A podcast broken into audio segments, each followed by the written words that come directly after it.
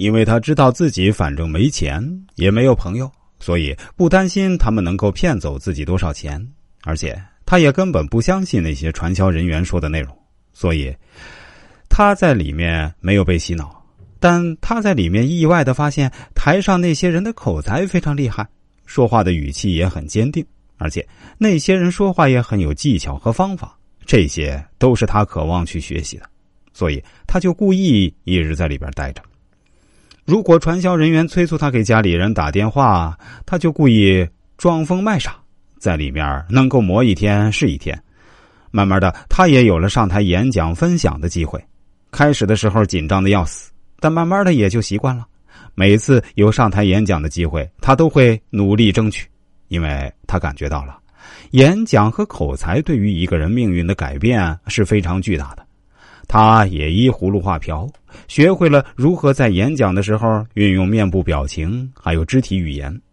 后来，这个传销组织因为被群众举报而被捣毁了。离开这个组织的时候，他心里面居然还有点舍不得。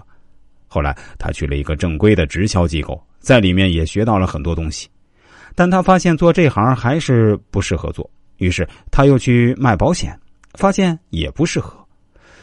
但这时候他在心里已经知道了，作为一个草根来说，做销售绝对是能够改变命运的最好途径。再后来，直接跑到深圳去卖房子，而且他希望给自己一个挑战，他直接去一个别墅楼盘应聘做业务员。一开始经理不愿意要他，因为他没有相关经验。但这个时候，说话他已经非常具有气场了。再加上人长得一米八几，穿上西服皮鞋后，还真像那么回事儿。一开始他确实是一套都卖不出去，差点就要被炒鱿鱼了。但是他还是软磨硬泡，请经理啊再给他一次机会。在这个过程中，他发现了学习的重要性。但是他文化程度不高，很多书啊也看不懂，怎么办呢？这时候啊，自己总结出一个规律：一个人文化不多的人，要想迅速获取知识，也有一条捷径，那就是去阅读名人传记。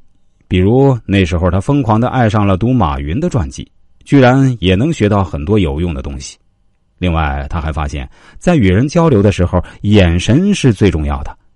于是他就去揣摩那些销售业绩好的人眼神是怎么样的，并且加以模仿和改进。后来啊，奇迹果然出现了。就在经理对他忍无可忍，要把他赶走的时候，他终于卖出了一套别墅，而且拿到了不菲的佣金。再后来，他对于别墅销售已经越来越有心得了，也知道应该如何跟高端客户打交道。一年后，他取代了经理的位置。后来啊，就成了整个楼盘的销售冠军。等这个楼盘快要清仓的时候啊，他发现自己所获得的佣金已经足够自己买一个别墅了。他当然自己也买下一套，因为员工自己购买是更加优惠的。从此以后啊，他就坚定的自己在深圳卖别墅，也只卖别墅的发展道路。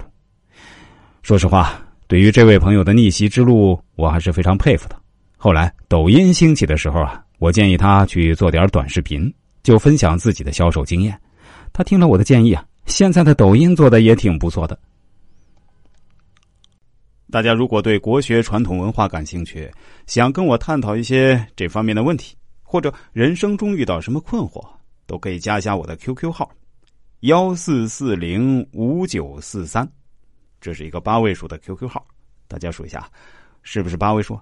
下面啊，我再说一遍。QQ 号是幺四四零五九四三，大家可以添加一下。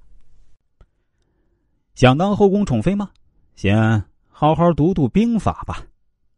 经历了一番辛苦的谋划，甄嬛在御花园成功捕获了圣心，又在金手指崔槿汐的指导下，系统的学习了后宫生存法则。如今的甄嬛终于可以优异的成绩从宠妃培训学校毕业，加入宫斗中。斗得你死我活，后宫佳丽三千，成宠也是各有所长。有娇羞内敛如梅姐姐，有笑语连连如纯儿，也有娇媚动人如齐嫔。今天啊，我们就来聊聊甄嬛是如何施展自己的攻心计，一跃成为后宫专宠的。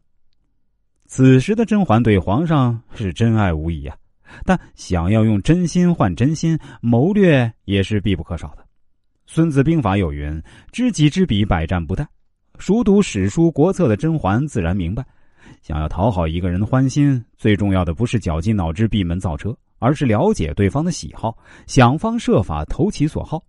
不过，这“投其所好”四个字说起来容易，执行起来却困难重重。皇后与皇上夫妻二十余载，终究还是败给了一碗鸭子汤。齐妃费尽心思笼络圣心，却被娇嫩的粉色打回原形。曹贵人为上位献计除华妃，反而被皇上忌惮，丢了性命。正所谓伴君如伴虎，皇上的心思你别猜，猜不好就掉脑袋。但是，作为后宫第一学霸，甄嬛自有她的过人之处。凭着与皇上的几面之缘，甄嬛就已经牢牢抓住了宠妃晋级考试的重点。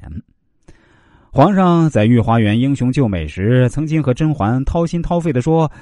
我不是故意要盗弟弟的号撩妹啊，实在是我大 V 的身份太招摇了。一旦表明身份，就有无数想来蹭流量的妹纸的涌过来，真是高处不胜寒呐。而我想要的，只不过是一个本性纯真、能陪我说说知心话的寻常女子罢了。哎，那么问题来了，皇上这段不经意间的表白，说明他喜欢什么类型的女人呢？学霸甄嬛为你揭晓答案。皇上喜好的关键词就是不献媚、尊本性、知心人，一 get 到了考试的重点。甄嬛立马招来了温实初，开会研究自己的侍寝时间。按理说，甄嬛如今正是新贵得宠，跟皇上你侬我侬的时候，那侍寝自然是越早越好。后宫女人那么多，指不定哪天又冒出一个什么妙音娘子、妙舞娘子，实在是夜长梦多。但是啊。掌握了皇上喜好的甄嬛并不慌张，皇上想谈恋爱，想要不献媚的寻常女子，着急慌忙的扑上去，反而会失了意趣。所以啊，甄嬛要求温实初以治病为借口，帮自己把握好谈恋爱的节奏，一个月的期限最为妥当。不过，陪皇上谈恋爱也不是件容易事儿，得想方设法给皇上营造一个不做作又爱意浓浓的氛围。为此，甄嬛也是煞费苦心。其他嫔妃见皇上无不精心装扮，珠玉满头，但甄嬛却偏要反其道而行之，一身家常素服，几朵寻常小花，再捧出一盏自己亲手烹制的虽不名贵却饱含心意的茶。这样的情景，不就是陷入爱情的小儿女情态吗？重点抓的对，气氛渲染的好。皇上这大猪蹄子立刻表现出一副爱不释手的模样，连连称赞甄嬛清水出芙蓉。在甄嬛源源不断的套路引导下，皇上的恋爱脑也越来越发达。为了给如此美好的爱情记下更加难忘的一笔，皇上也搞出了一点与众不同的仪式感，带甄嬛到行宫侍寝。苦等了一个多月，终于熬到了洞房花烛的时刻。加上皇后识趣的不去当灯泡，啊，皇上更加的肆无忌惮，悄不声的就溜达到了甄嬛的浴室啊，结果把甄嬛吓得直接口出大逆不道之言，把皇上比喻成偷看赵合德洗澡的汉成帝。这事儿如果换是梅姐姐，顶多是娇羞一笑；换作是齐嫔呢，那估计直接把皇上拉下水。但一向聪明睿智的甄嬛，却紧张到口不择言。